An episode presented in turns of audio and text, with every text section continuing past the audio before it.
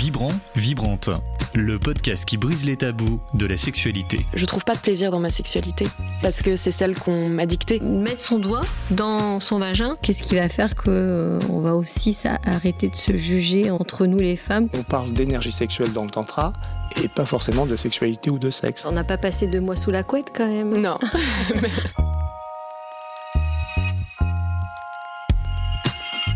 Bon, alors, avec. ça commence fort parce qu'on commence par un fou rire, c'est assez drôle. Alors, avec Carole, on est, on est hyper excités de faire euh, ce podcast, cet épisode. Alors, euh, parce que ça fait plus d'un an et demi qu'on devait le faire. Donc, euh, comment vous dire qu'on est hyper préparés toutes les trois. Je dis toutes les trois parce que on accueille Axel Genjik. Bonjour à toutes les deux. bonjour. Bonjour Carole, bonjour Laura. Alors il fait très chaud Axel, petit aparté. Donc euh, vous allez peut-être entendre des bruits d'éventail, euh, ne vous inquiétez pas, c'est juste qu'il fait chaud dans le studio. C'est amusant Axel parce qu'on s'est rencontrés ici même à Grande Contrôle, il y a deux ans, trois ans, parce que tu faisais un atelier qui s'appelait Jouir. Et, euh, et moi, ça m'avait transformé, chamboulé. On avait pu échanger après et je m'étais dit, mais waouh, il faut que, faut qu'on t'écoute vraiment. Et du coup, on se retrouve là dans le studio parce qu'entre temps, bah, on, a créé avec Carole ce podcast sur la sexualité. Peut-être que c'est grâce aussi à ton, à ton atelier qu'il y a des choses qui ont, qui ont déconnecté et que je suis aujourd'hui aussi en train d'en parler au micro. Donc ça me fait vraiment plaisir. Mais donc avant tout, je, je raconte un peu trop ma vie.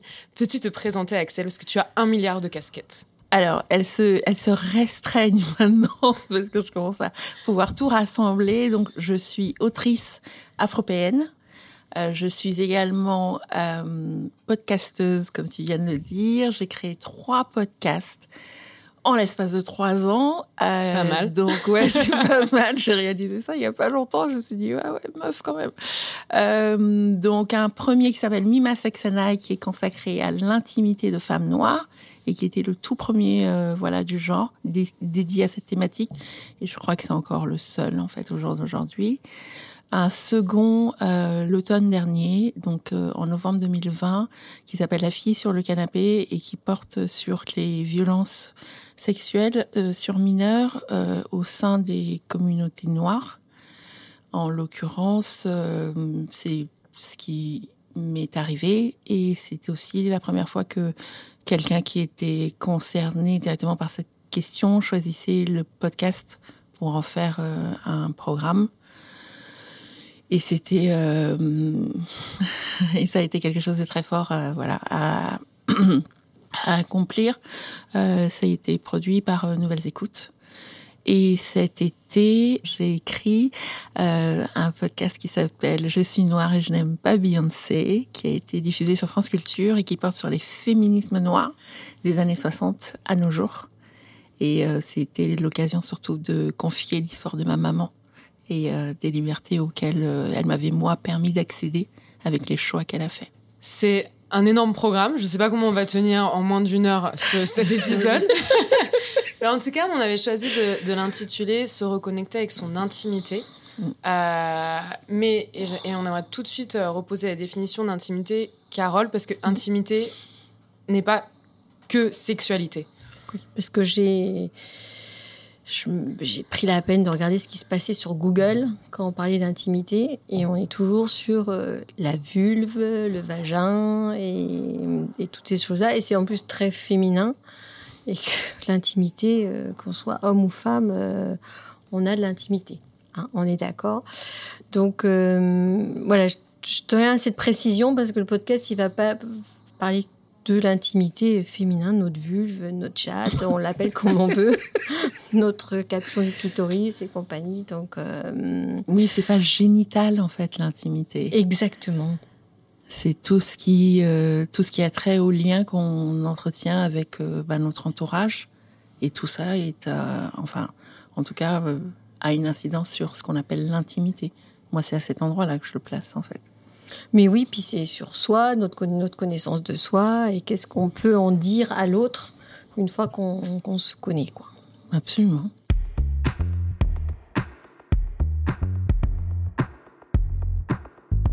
Et maintenant, on a les bases. Donc maintenant, on peut commencer.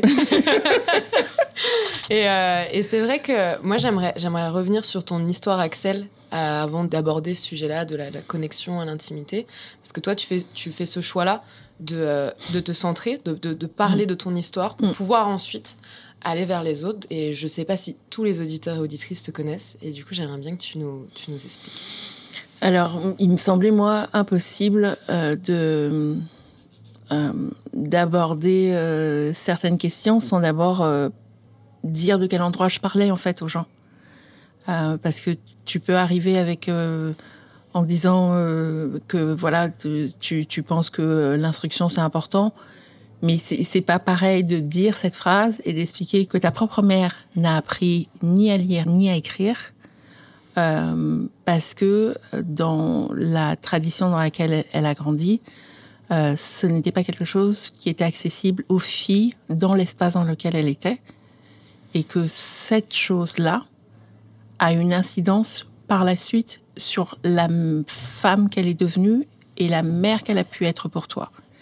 Et ça a une incidence telle qu'elle a choisi, quand toi tu avais 6 ans, de t'envoyer en France pour que tu aies accès à cette instruction dont elle, elle avait été privée, tellement c'était quelque chose qui lui importait.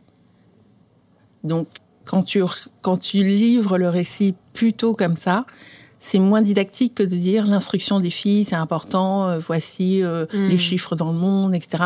Je pense qu'il faut incarner les choses et surtout, moi, la chose qui me réconforte surtout, et je pense que c'est la raison pour laquelle je continue à le faire, c'est que ça permet tellement aux autres de livrer leur propre histoire. C'est incroyable. À chaque fois que je, que j'ai l'occasion, moi, de le faire, les discussions qui s'en suivent avec des gens que je, ne connaissais pas une heure avant ou, deux jours avant sont mais tellement enrichissantes et tu te rends compte que tout le monde est désireux en fait de livrer son récit et qu'à partir du moment où on livre nos récits respectifs, on se rend compte des passerelles qu'il y a, des ponts qu'il y a à faire, de tout ce qu'on a en commun. Alors que le reste du temps, le, mot d'ordre, en fait, c'est de nous séparer le plus possible, quoi. C'est d'accentuer les différences de toutes les manières possibles et imaginables. Et, moi, moi, j'arrive avec ce récit-là à propos de ma maman, et ce récit-là à propos de ma maman, il touche plein d'autres femmes qui n'ont rien à voir avec ma sphère culturelle non plus, en fait. Et ça permet aussi à des femmes qui ont eu des mamans qui, elles, ont eu accès à l'instruction, qui ont été peut-être les premières de leur famille à faire certaines choses, de se dire, putain, je m'en étais pas rendu compte, quoi. En fait, quand je t'écoute, je m'en étais pas rendu compte. On n'ose pas livrer son histoire parce que euh, on va se faire juger. On en est toujours là, tu vois. C'est de se dire euh, pourquoi on, se fait juger. Moi, quand je le métier que je fais maintenant, ça raconte mon histoire d'avant. Et à chaque fois, euh, voilà, c'est un jour on me dit mais pourquoi, pour quelle raison tu as fait ce métier? Et j'ai dit bah attends, je sais pas répondre. Et un jour, je dis, ah oui, je sais répondre. Mais évidemment, c'est l'histoire de mes parents qui m'amène à faire ce que je fais maintenant et d'être incarné dans ce que je fais, quoi. Mais c'est que ça demande du temps parce que tu vas être jugé, parce que en plus dans le métier que je fais, euh, c'est quoi? Je suis sainte ou une salope? Encore. c'est quoi, quoi mon Tu es une femme, donc à partir de là, si tu veux. Voilà. En plus, tu as choisi, toi, d'accentuer le truc. T'es sexologue, quoi. Ok. mais, mais tu vois, c'est ce truc-là, c'est important, ce, ce paramètre du jugement, parce qu'on est les premiers à se juger soi-même, en fait. Et en fait, tu, te rends compte qu'on n'arrête pas de faire ça. On le fait à l'encontre de nous-mêmes, et du coup, on le fait avec les autres, et on, se pourrit tous la vie avec ce truc. Bah, à un moment donné, il faut dire stop, arrête.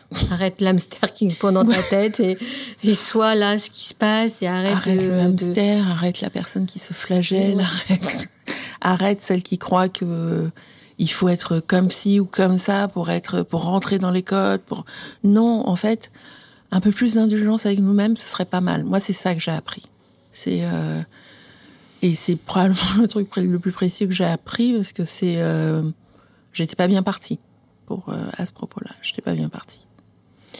Bah, c'est l'environnement, c'est sociétal, hein, qui, quoi qu'on fasse, euh, on est toujours, toujours jugé, mais par rapport à des normes lesquelles on ne sait pas euh, d'où ça vient. Quoi. Ce, qui, ce qui est assez incroyable aussi, c'est que quand on commence à raconter son histoire, on se dit, bah, ça y est, je vais avoir une étiquette, ou je vais être jugé, ou est-ce que j'ai le droit de raconter mon histoire? Parce que en fait, peu importe l'histoire, mais soit je suis euh, victime ou quoi que ce soit. Et quand on commence à la dire, on n'est jamais aussi fort parce qu'on est euh, vulnérable. Et en fait, comme tu viens de le dire à l'instant, c'est qu'en fait, tu racontes ton histoire et tu as des tas de personnes qui viennent te voir et qui reprennent le pouvoir sur leur histoire. Et ça, je trouve ça assez incroyable, cet effet de finalement l'intime, ok, il est, il est en soi, mm. mais il se partage aussi. Il se partage, il est ce que nous avons en commun. Et il est, en fait, c'est une source de force infinie. Contrairement à ce qu'on nous dit, on nous apprend toujours que c'est là où on est faillible qu'il faut pas. Euh, tu vois, l'intime pour moi, c'est par exemple euh, des mots d'ordre comme euh, il faut pas pleurer parce que sinon on va t'écraser. Enfin, faut pas montrer que tu peux être faible, faut machin et tout ça. Et en fait, tu te rends compte que tu ne touches jamais autant les gens qu'en faisant montre de vulnérabilité. La vulnérabilité, c'est pas une faiblesse. Hein. Bah ouais, c'est une, force, quoi. mais c'est parce qu'on nous apprend. On nous apprend à confondre les deux. Tu vois comment on t'apprend à confondre l'obstination et la ténacité. Mm. C'est pas la même chose. Donc, euh, il y en a un qui est source de stress et puis, puis l'autre qui part, tu vois, de la vision que tu as à un moment donné, à un instant T, de toi-même et de ce que tu peux, enfin, de ce que peut être ta contribution au monde. Mais, euh, mais, mais c'est, mais c'est vraiment ça. C'est, mais, enfin, tu sais, quand tu dis tout à l'heure que c'est euh, euh sociétal, en fait, euh, car on est la société. Mm. Nous en sommes, tu vois, on est à la fois le problème et la solution. Donc, dans quelle mesure est-ce que chacun d'entre nous, on prend part à ce putain de problème? Pardon. On peut dire ça. Il n'y a pas souci, Axel. Mais Axel, justement, on est là, on est là toutes les trois à, justement à vouloir sortir de ça ah et de, de, de s'unir pour dire bah on est vulnérable, on est ce qu'on est et c'est ok avec ça. Et rejoignez ma team en fait. Et rejoignez ma team. Et en fait, ouais, c'est ça. C'est en fait c'est l'inverse qu'il faut faire. C'est euh, enfin plus nos rangs seront grands et plus en fait on mettra un terme à ce qui est ce qu'on appelle la norme, enfin la codification qui nous fait hmm. tous souffrir en fait. Ah bah Parce qu'il n'y a pas, de... enfin cette norme, elle ne parle que d'un certain nombre d'individus qui l'imposent quelque part au plus grand nombre. C'est quand même assez fou à un moment donné qu'on se laisse faire comme ça. Il y a un truc qui va pas. Ça, sent la révolution là dans le ah, studio. non mais justement tous ces podcasts, toutes ces choses qu'on le fait, c'est pour euh, regrouper ces gens qui viennent nous mais rejoindre. Mais ouais, c'est ça. Euh, Exactement. Et, euh, et, je pense et je pense que c'est comme un maillage. Tu vois, pour l'instant, on se voit pas tous. Hmm.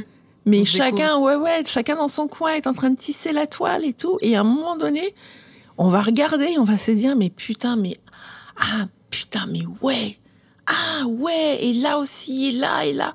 Et ça paraîtra moins, moins bizarre. Mais euh, là, pour l'instant, je pense qu'on n'a pas une vue globale, mais on est tous en train de d'essayer de, s'extraire de ça, parce qu'on est, on est, ça nous rend tellement malheureux.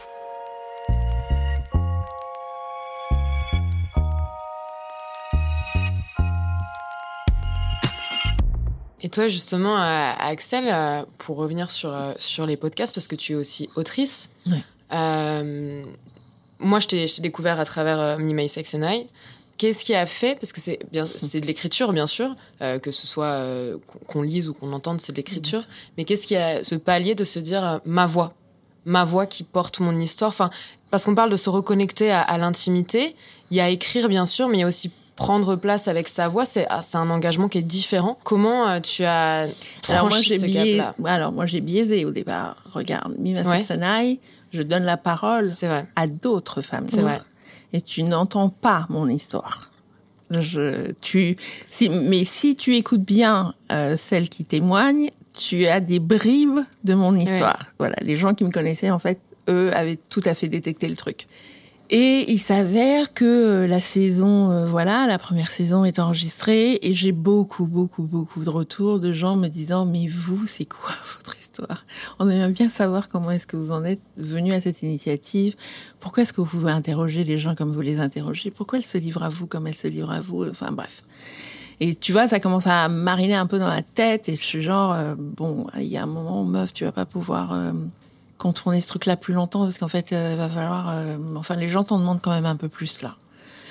Et, euh, et j'avais déjà livré en fait par bribes de ci de là au gré des interviews, au gré des années, des, tu vois, des, des, morceaux de cette histoire. Et puis, je sais pas, bah, l'effet confinement, je pense, comme beaucoup de gens. m'a permis de vraiment me dire ok j'y vais mais juste avant en fait que le confinement ne débute j'avais pris la décision de, de m'emparer de cette question des violences sexuelles au sein des communautés noires. Parce que c'était vraiment un truc moi depuis euh, euh, depuis l'émergence de MeToo où j'avais où je m'étais dit j'en peux plus que dans cette communauté on ne parle pas de cette question je, je et j'attendais en fait j'attendais mon podcast. J'attendais que quelqu'un d'autre. putain y aille j'espérais désespérément que quelqu'un allait putain le faire. Et je voyais les mois passer j'étais là genre putain mais il y a vraiment personne qui veut y aller quoi. Euh, et il y a un moment où tu dis ouais bah tu sais quoi euh, bah fais fais le truc euh, ouais vas-y saute quoi. Et, et en fait je propose voilà le le brief, je l'ai proposé une première fois, et c'est drôle d'ailleurs, parce que je le propose une première fois vraiment euh, sous forme de récit personnel euh, euh, chez Arte Radio en 2017, et je le propose genre six semaines avant que MeToo explose, avant que hmm. MeToo advienne. Et je, j'ai, droit à un refus, me disant que, enfin, les mots sont qui trouvent ça très dur et euh, qui comprennent pas pourquoi est-ce que des gens iraient écouter ça. Waouh Ouais. dur. C'est ouais, c'est un souvenir qui voilà qui est remonté il y a pas longtemps en plus euh, donc euh, voilà. Et donc du coup je je range le truc et puis je vois euh, voilà tout MeToo se dérouler et tout genre rien. Et je me dis OK, cette fois, tu y vas, donc je le repropose à nouveau. Cette fois, chez Nouvelles Écoutes. Et, euh, et en fait, elle, euh, à l'époque, c'est Laura Cuissard qui, euh, est en charge, voilà, de, de, lire les projets. Et Laura, quasiment tout de suite, me dit, écoute, viens nous en parler. avec donc l'aval de, de Lorraine Bastide. Et, euh, et, ça se fait, euh, ça se fait vraiment rapidement. Ce que j'ignore, moi, c'est qu'au moment en fait où je le propose, eux sont en train de travailler sur Intime et Politique, ils s'apprêtent à le lancer et ils ont déjà et Ovidie et Océan et il leur manquait le troisième au reportage. Donc moi, je balance mon truc, mais pile poil au moment, au bon moment, au bon moment quoi. Donc voilà, et donc c'est décidé, c'est défini comme ça. Euh, et il se passe un truc très drôle, c'est que entre le moment où ils me disent oui, on y va, on le fait et le moment où vraiment on doit démarrer la prod, il s'écoule à peu près six mois. Et moi, je suis un peu en mode, euh, c'est pour plus tard, quoi. Et puis le plus tard arrive. Et le plus tard, c'est bah, début février. et ce genre, ah ouais, putain, c'est pas vrai. Ok, il va falloir. et en même temps, c'est super drôle parce que je, enfin, je m'aperçois que je l'ai toujours préparé ce podcast en fait. J'ai toujours su ce que je voulais faire. Je connais les textes, ouais. Les textes, je les trouve en trois secondes. Enfin, je, je, sais en fait, parce que ça fait longtemps que je le porte et qu'il faut qu'il sorte. Et ce qui n'est pas prévu, c'est le Covid. Parce que c'est un peu ça la vie en fait. Hein. C'est vraiment ça clairement, Léo. Oh, c'est le Covid. Et en même temps, je m'aperçois que quand le truc survient, je m'aperçois à quel point je suis attachée à ce projet en fait, que je veux qu'il se fasse que je ferai tout pour qu'il se fasse. Et, euh, et, je pense que l'univers m'entend en fait à un moment donné, parce que bah, début mars, euh, c'est compliqué en fait de d'imaginer que ça va pouvoir se faire. Parce que du coup, pour, pour, pour, expliquer à nos éditeurs et nos auditrices, c'est un documentaire où tu es allé dans des endroits, où tu as rencontré des personnes. Où j'ai rencontré, alors on est six à témoigner dans le podcast. Il y a donc moi euh, qui suis votre fil rouge tout le long, et puis il y a cinq autres témoins qui sont euh, qui ont entre 17 et 46 ans et euh, qui racontent chacune à leur tour, sans être interrompues, dans les premiers épisodes, dans les cinq premiers épisodes, euh, ce qui leur est arrivé. Et le tout est émaillé de textes littéraires, qui sont des textes des autrices noires qui, moi, m'ont aidé à traverser cette épreuve-là quand ça m'est arrivé. Et il y a également dans les sixième, septième, huitième épisodes des expertes que moi je suis allée rencontrer, euh, qui euh, permettent aussi d'éclairer cette question d'un autre point de vue. Donc vous pouvez euh, ou choisir d'aller directement écouter, enfin il faut toujours écouter le premier épisode parce que c'est vraiment celui qui contextualise tout. Et vous pouvez aller directement au sixième épisode et éviter les témoignages parce que les témoignages sont vraiment brutes en fait. Hmm.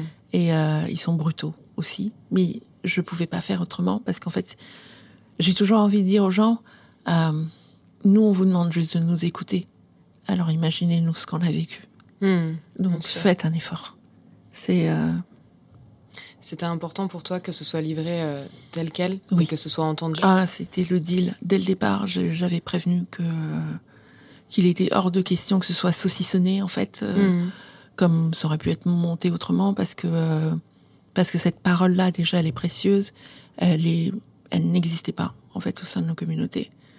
Et euh, et c'est tellement important. Moi, je connais la magie, enfin, de la parole qui répare, de te dire que quelqu'un a pris le temps de t'écouter, de te laisser dérouler, et, et que ça compte, en fait, quelque part. Bien sûr. Et, euh, et en plus, tu vois, elles m'ont quand même fait le cadeau précieux de, de me faire entièrement confiance. Moi, je fais un appel à témoins quand même. hein.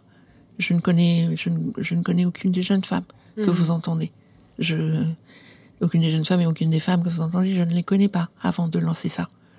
Donc, euh, elles y vont parce que c'est moi et parce que je leur donne des garanties euh, et aussi parce que je suis concernée. Je pense aussi que les interviews se passent pas de la même manière parce qu'elles savent qu'elles ont affaire à quelqu'un en face qui sait et que je ne me permettrai pas de poser certaines questions. Il y a Bien des questions sûr. que je, je ne peux pas, je, je n'ai pas à les poser parce que je connais les réponses, mais vous allez avoir les réponses à ces questions que vous vous posez d'une autre manière parce que je vais emmener ça d'une autre manière. Je vais le permettre, elles vont pouvoir le dire plus loin dans l'entretien. Et on s'est, euh, on s'est soignés les unes les Mhm. autres, je crois. Euh, et du coup, c'était, euh, Une manière de, de, de penser l'intime. Ah, plus que ça, même. De, pour moi, c'est euh, retrouver le pouvoir, en fait. C'était une manière de leur rendre le pouvoir, de retrouver moi aussi du pouvoir, Mhm. euh, de retrouver le pouvoir de la narration, en fait. Parce que c'est nous qui disons l'histoire. Et euh, cette histoire, elle, elle, elle, voilà, elle fait pas, elle fait partie de nous. On pourra jamais, on pourra jamais passer outre. Mais on la, on, on, on la partage avec vous en nos termes. Personne, personne ne la, On la reprend. ne la reprend et personne ne l'instrumentalise. Et surtout, ça reste pas le récit de l'agresseur, en fait. À la fin, moi, ce qui était important, c'est que vous sachiez qui elles étaient. Et normalement, je crois qu'à la fin, vous, enfin, vous percevez toute l'humanité et, et qu'elles sont pas que ça, qu'elles sont pas que cette violence-là, en fait. Euh, c'est un bon, instant T dans nos vies, mais c'est pas ce qui nous définit pour le restant de nos jours, en fait. Heureusement. Bah ouais, mais tu sais quoi, il faut le répéter tout le temps, ça. Oui. Ça reste encore mal vu parfois de dire ça. On est censé euh, pas trop se relever. On n'est pas censé transformer ça en, en pouvoir ou en, ou en lumière. Ou ça paraît, voilà, il faut. euh, il faudrait qu'on qu'on reste, ouais, qu'on reste euh, discrète et puis qu'on se taise surtout, qu'on garde ça pour nous.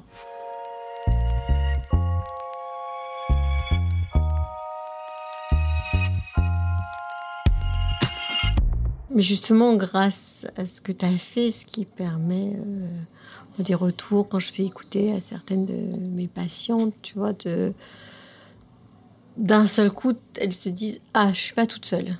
C'est pour ça, Ça, aussi. c'est important. Je suis pas toute seule. Il n'y a pas que moi. Bah, du coup, je peux en parler. Mais tu sais que la phrase que j'entends le plus souvent, c'est je suis pas folle.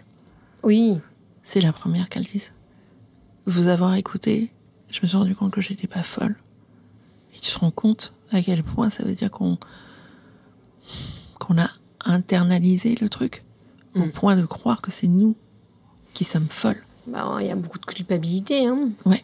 Et puis de non-dit. Donc, à partir que le non-dit est présent, euh, on ne sait pas sur quoi se raccrocher. Ouais. Donc euh, parler quoi qu'il arrive, c'est euh, c'est libérateur. Je Ça, crois c'est profondément. Première étape. euh, Ah pour moi, c'est euh, Écrire et parler. c'est- Écrire et parler, ouais, quel que soit l'outil que tu choisis. Euh, en tout cas, l'exprimer, enfin le transformer en quelque chose, en fait, qui est ta narration. Choisis la narration qui te convient.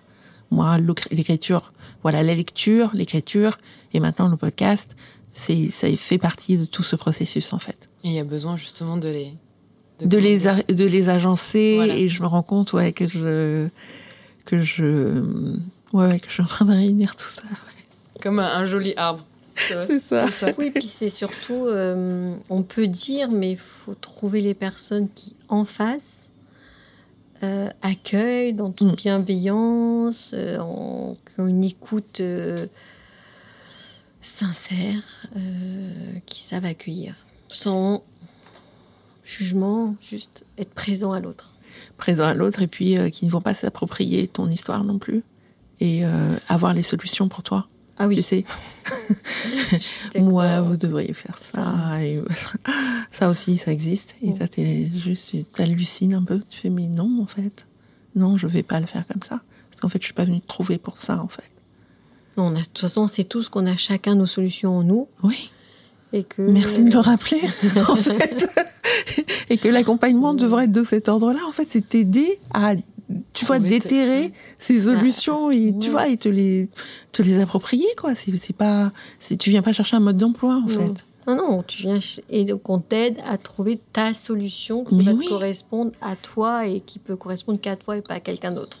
Toi, toi, par exemple, Carole, quand tu as tes euh, patients, patientes euh, en cabinet, comment est-ce que tu orchestres ça justement? Tu as quelqu'un qui va, enfin, pas, c'est pas le bon mot orchestrer, mais comment tu, euh, as quelqu'un qui arrive avec une problématique et en l'occurrence sur ce sujet-là Comment, comment est-ce que tu te positionnes par rapport à ça? Parce que souvent, c'est des récits euh, difficiles. Tu vas passer par, euh, par l'écoute, par le, le, conseil sur, euh, sur l'écriture, sur, hmm.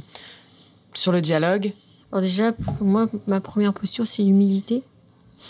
Parce que je, je déjà beaucoup, c'est déjà beaucoup. Je, je, sais, je sais pas, je peux pas, je n'ai pas vécu. Chacun a son environnement, son histoire, donc être en position humble, euh, d'accueillir, euh, toujours dans... Euh, il n'y a pas de jugement, soyez... on est dans un cadre sécurisant, mm. ce qui est là reste entre nous. ok, peut-être des fois je suis pas dans la même culture des gens, mais du coup, expliquez-moi. peut-être des éléments qui vous semblent importants pour que justement cette parole elle devienne fluide et de, de se dire bah ok c'est votre histoire elle vous appartient et, vous avez surtout le choix d'en faire quelque chose. Et que ça reste pas au fond de vous-même et d'en faire quelque chose parce que cette énergie elle peut vous servir à faire quelque chose. Quoi on sait pas forcément mmh. tout de suite mais quelque chose. Moi je conseille souvent beaucoup d'écrire euh, parce que euh, écrire, parce que ça permet de mettre des ressentis et de voir ce que ce, ce qu'amènent ces ressentis et comment ils, évoluent. De pas forcément garder ses écrits, parce que des choses, euh, on ne sait pas où les mettre, on veut pas qu'on tombe dessus. Enfin, il y a toutes ces choses-là. Et puis, au fur et à mesure, bah, on voit comment la personne a envie d'avancer, qu'est-ce qu'elle en fait, comment elle, comment elle s'approprie. Et puis, il y a des moments, c'est tellement difficile que c'est pas encore le moment. Bah, c'est pas le moment, ce sera le moment une autre fois. Et puis, euh, et, ça demande, bah, je pense, de la patience. Mais je, c'est même pas pour même pas pour moi, c'est pour l'autre personne de se dire. Non, c'est, c'est le chemin de toute une vie. Hein. C'est ça. Il faut vraiment que les gens comprennent. Il y a pas, il y a pas.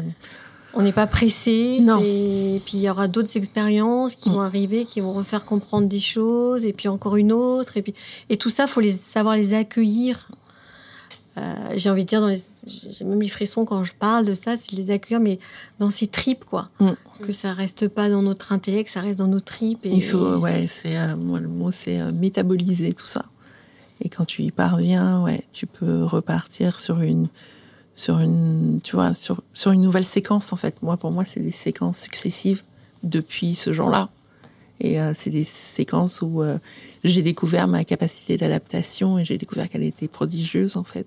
J'en étais pas forcément certaine euh, tout de suite, voilà, tout de suite derrière, ou même dix ans après, ou même 20 ans après. Le, la manière dont j'aborde cette question-là aujourd'hui à 50 piges, ah, c'est pas du tout la même que celle que j'avais à 30 ans, même si à 30 ans, les gens me regardaient déjà en disant écoute, pas mal. vu d'où tu viens, tu vois. Mais bon. Ce qui est, ce qui est compliqué à, à, faire entendre aux gens au début, c'est que ce qui, ce qui s'est passé, c'est terrible, il n'y a pas de mots pour décrire et c'est injuste, il y a plein de choses, mais que de toute façon, on peut en tirer quelque chose de positif sur soi et que ça, ça va nous amener sur autre part. Mais comme c'est de l'inconnu, ça fait peur l'autre part.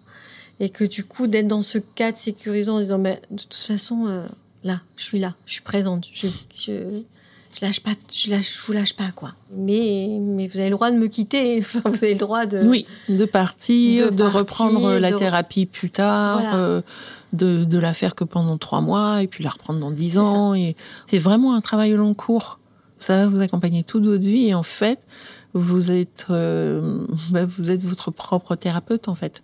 Et c'est à, charge à vous euh, de, vous accorder assez d'intérêt pour faire ce chemin-là, accompagner toute votre vie en fait et vous dire mais ça va en fait. Il y a des moments où j'ai besoin d'aide de frapper à une porte et euh, ça peut être de l'aide, ça peut être ça peut être un soin énergétique, ça peut être enfin ce que ce que tu veux. Mais, euh, mais l'essentiel, c'est de rester à l'écoute de toi. Parce que oui, ça, des fois, ça remonte. Quelle que soit. Les années. Ouais. Quelle que soit la belle vie que tu. Voilà, des fois, ça remonte.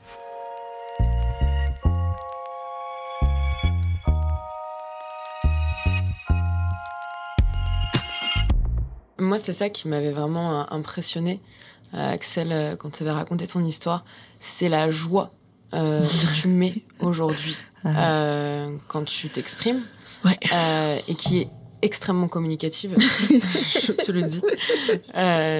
parce qu'il y a cette chose-là aussi, quand on a vécu quelque chose d'aussi horrible, mm qui est difficile de se dire bah, j'ai le droit du coup aujourd'hui j'ai le droit d'être dans la joie j'ai le droit d'être dans le positif. J'ai le droit d'avoir une sexualité positive euh, et qui ne soit pas synonyme que de souffrance.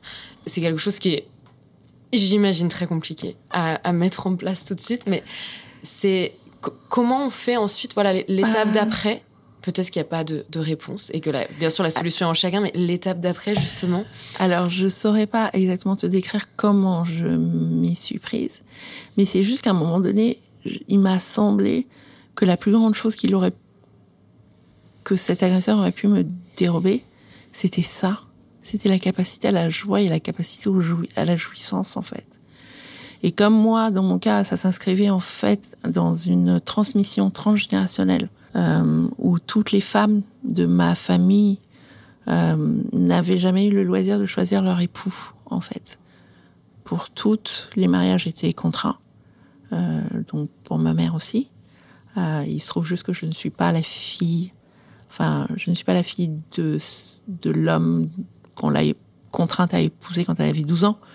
Moi, je suis comme par hasard la fille de l'homme dont elle est tombée amoureuse à 25 ans je suis la fille de l'homme qu'elle a choisi. Donc il y a quelque chose aussi, moi, dans mes gènes, qui fait que j'ai un côté disruptif d'emblée, si tu veux. j'ai quand même été conçue dans le choix, la jouissance, le plaisir et l'amour par eux deux. Donc, déjà, je pense qu'il y avait un truc un peu rebelle de, ma mère, de la part de ma mère qui m'a été voilà transmis dans le tissu euh, amniotique. Là. et je pense qu'il y a peut-être ça, je, rigole, mais, mais je, crois que ça, ça a un peu joué dans ma faculté, enfin ma capacité à rebondir après ce qui s'est passé. Parce que j'avais l'impression que ça, ça pouvait pas être mon identité, ce truc. Je, je ne pouvais pas être cette chose qu'il avait essayé de me faire devenir à ce moment-là. Euh, la vérité était ailleurs. Et, surtout, moi, et je pense que ma grande chance, c'est surtout que je, réalise, je comprends très vite que le, ce qui vient de se passer, c'est pas de la sexualité, c'est de la violence. Je ne confonds pas les deux. J'ai 11 ans, mais je, ne confonds pas les deux. Il y a un truc, parce que, parce que le truc est tellement brutal que ça n'a rien à voir avec du plaisir, en fait.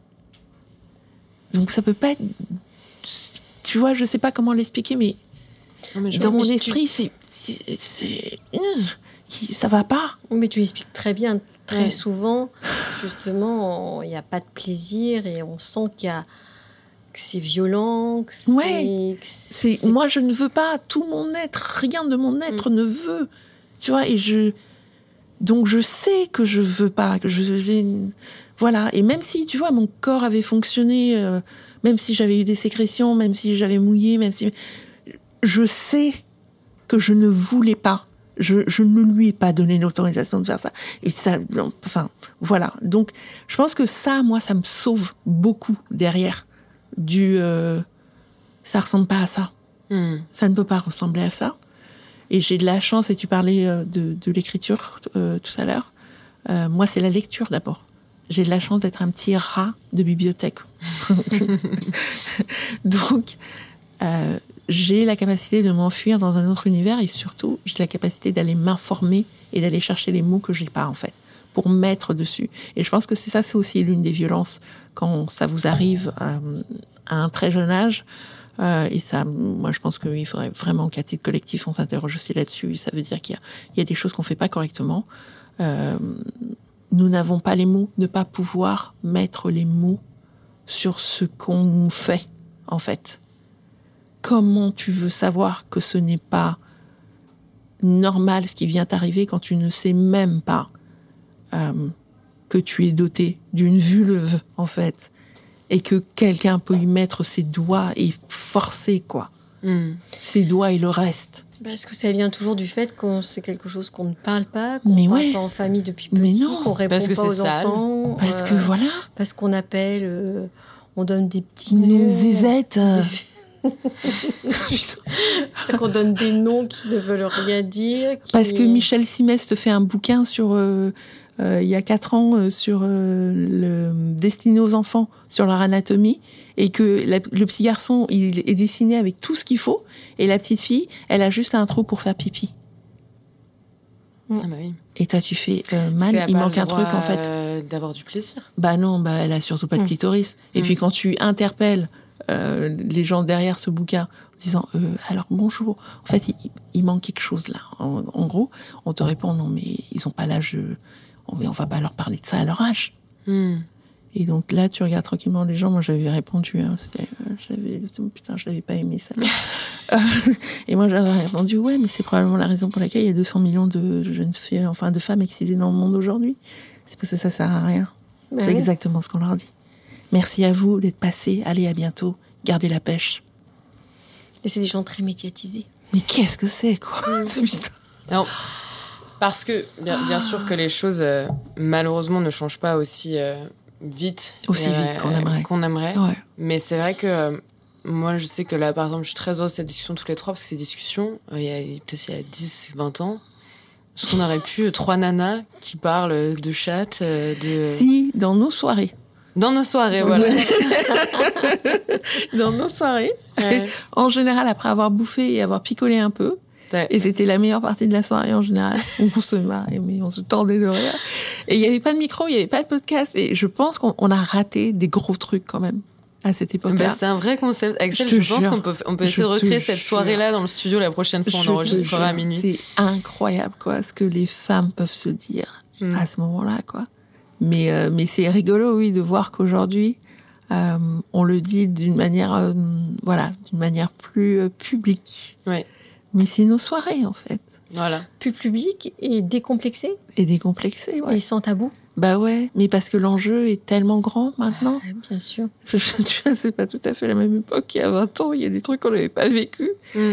Euh, et, euh, et je pense qu'on prend un peu la mesure de, bah, de l'urgence aussi. il y a une vraie urgence aussi à s'emparer de ces questions-là aujourd'hui euh, pour vous faire gagner du temps. Tu vois, la génération à laquelle toi t'appartiens, par exemple. Ou euh, ou moi j'aimerais que vous soyez plus euh, plus alignés et plus euh, plus heureuse d'être vous-même plus tôt que nous nous l'avons été. Moi je sais que je voilà je voilà j'ai aussi euh, bataillé pour euh, voilà trouver mes marques et, et, et et kiffer la personne que je suis. mais ce qui ce qui me fait chaud au cœur c'est que j'ai l'impression qu'à qu'à 29 ans ma propre fille à la maturité que moi j'avais à 40, quoi. Et je me dis, oh putain, si on gagne 10 ans à chaque fois comme ça, ça va être bon. Mais oui, c'est ça l'espoir. C'est pour ça qu'on fait ça. Ouais, ouais, c'est, c'est pas perdu, c'est pas perdu. Et effectivement, quand je crois à certaines euh, des gamines de 15, 17, là, euh, des fois, j'ai un moment, je suis genre, putain, mais bonne chance à vous. Hein. Ça va être. Euh, je crois que vous n'êtes pas prêts, hein, la génération d'après, là. enfin, la vieille, enfin, la génération à laquelle nous, on appartient. Parce que les gamines, elles ont beaucoup moins de temps que nous, moi. Moi, je vois des trucs, des fois, je fais Ah oui, d'accord, donc elles se posent déjà ces questions-là. Et elles sont déjà en mesure de formuler ça, ça, ça. Ok. On va peut-être y arriver. On va peut-être y arriver. ouais, en sachant que je trouve que le, la chose qui n'est pas encore très très claire, c'est la notion de consentement. Bah écoute, euh, la notion de consentement, elle n'est pas très claire parce que parce qu'on l'a pas rendue claire, quoi. Oui, je suis d'accord avec toi. non mais, je suis d'accord avec toi, mais même et que tu vois, on est sans rigoler, on est sur la notion de consentement moi, j'ai presque envie qu'on soit à l'étape d'après, en fait. Moi, ce qui m'intéresse, c'est que une, jeune fille soit en mesure de, faire part de son, de son envie, enthousiasme. Tu vois, je voudrais qu'on soit pas dans une posture où elle doit dire si oui ou non elle veut. Moi, je veux, moi, je veux qu'elle dise ce qu'elle veut, en fait. Que ce soit pas l'autre qui décide. Non. Ça, c'est notre étape d'après. On n'y est pas encore. Non, on n'y est pas vraiment, non. Mais avant ça, je pense qu'il faudrait qu'on arrive toutes à, enlever ce cliché à travers les parents hein, que nous sommes. Oui. Euh, en tout cas, est-ce que je dois être sainte ou je dois être salope? Non. Être... Ah, moi, j'ai réglé le truc. Hein. Moi, c'est ta mère la pute. Voilà. voilà. Ta mère la pute. Tu sais quoi? C'est ce que je suis. C'est pas ni l'un ni l'autre. Je suis les deux, en fait. Je ah, suis un être sexué qui est une mère, mais qui est un être sexué qui est une mère. Mhm. D'accord? Mais bien sûr, l'être l'être sexué. Pas mal. J'avais jamais. La mère la pute. Ah, Et tant qu'à faire, tu sais, c'est une insulte. Mais moi, je te regarde en disant, mais l'insulte, elle est où? Hmm. Hmm. Elle est où, en fait, exactement? Je comprends pas bien le délire. Je pense que tous nos éditeurs auditrices vont pouvoir réutiliser ça maintenant. non, mais attends. Ah, qu'on arrête avec cette dichotomie. T'as totalement raison. C'est ce truc de la maman, de la putain. Arrêtons avec ce truc. Hmm. C'est le fondement même des religions judéo-chrétiennes. Hein. Barrons-nous de ce truc. Ça ne nous a jamais fait de bien. Jamais. Hmm.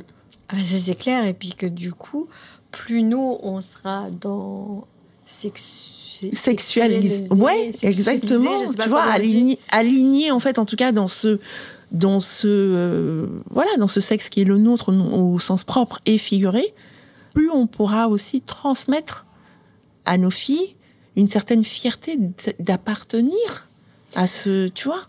Alors moi j'ai que des garçons, mais aussi à nos garçons, tu vois, parce que du coup ils ont un regard mais voilà. de la femme complètement différent. Euh, tu vois, de. Bah, t'as le droit d'être tout en fait, tu vois. Mais c'est ça, mais c'est toi qui l'incarne. Ça, commence avec toi. Oh bah, tu vois. Je pense que je l'incarne. mais mais ça a l'air, tu vois, ça va de soi pour nous parce que voilà, on a fait ce chemin-là. Mais mais avoir ces, ces conversations-là euh, avec des gens euh, qui, qui, voilà, qui ont, qui ont pas, euh, qui ont pas cette approche, c'est toujours, c'est toujours extrêmement instructif parce que tu vois vraiment la surprise dans, dans, tu vois, dans le visage des gens, en mode, dans les yeux des gens, en mode, ah ouais, non, en fait, vous, vous voulez vraiment faire la révolution, quoi. Tu fais, ouais, enfin. moi, Comment ça se passe? J'ai un retour dans mon cabinet que je vous livre là parce que c'est drôle. Certaines femmes me disent en fait, quand je vous vois, soit sur mon site, il y a une photo, peut-être que je devrais la changer parce qu'elle dead. Elle me dit, je me suis dit que, en fait, avec vous, je pouvais parler de tout, en fait, que j'avais. Je dis, mais exact, je suis là pour ça, justement, qu'on puisse parler de tout, quoi. Tu sais, le truc, j'ai souvent entendu, et, euh, et, ça faisait rire mes potes, parce qu'ils me regardaient en disant, mais je crois que t'es la seule meuf qui prend pas ça mal quand on entend cette phrase. Et je genre, ouais, mais je vois pas pourquoi je le prendrais mal. Euh, il paraît que j'avais euh, les yeux qui sentent le cul. Ah oui, tu sais. et toi, t'es genre, ouais, et, donc? Donc après, on fait quoi? Donc Et ça, quand tu fais ça, par contre, ça, ça déstabilise. Bah ouais, bah là. Bah ouais. Par mm. contre, si tu étais offusqué, si tu leur faisais un prochain, c'est exactement ce qu'ils attendent. Ils mm. attendent ça, le conflit. Par contre, quand tu la regardes en disant, et donc Vas-y, viens, on en parle. Donc, ça t'évoque quoi Le cul? Et puis alors là, ça Et alors là, t'as plus personne. T'as plus personne. ah bon, pourquoi tu me réponds ça? Pourquoi tu me dis ça? Mais voilà. C'est un compliment que je te fais. Non, tu vois, à un moment donné, il faut qu'on. Ces stigmates-là, il faut qu'on se les approprie, quoi. Donc, ta mère, la pute. Donc pour se reconnecter avec son intimité. Pardon, excusez-moi d'être passé quoi. c'est ça. C'est génial parce que je vois que là on est et c'est pour ça que, enfin, moi, je suis super contente. C'est que l'intime, c'est tout ça. c'est ce qu'on dit, ce qu'on pense, ce qu'on écrit, ce qu'on a vécu, ce qu'on va écrire après. Et même si on est parti un peu toutes les trois, mais de toute façon, c'est toujours comme ça dans ce podcast, dans tous les sens, c'était quand même clair dans nos têtes. Je j'insiste. Et j'espère que ça vous aura donné les clés. En tout cas, Axel, tu reviens l'année prochaine. Bien sûr. on fait l'étape d'après l'année prochaine. Mais c'est ça. Voilà, on fait ça. On fait un point d'étape à chaque fois. Super. Parfait. On a un rendez-vous annuel. Merci beaucoup, vraiment. Euh, je vous dis à très bientôt et un grand merci, Axel. À très vite. Merci à vous deux. Merci beaucoup, Axel. C'était Vibrant, Vibrante, un podcast de grande contrôle en partenariat avec le magazine Cosette.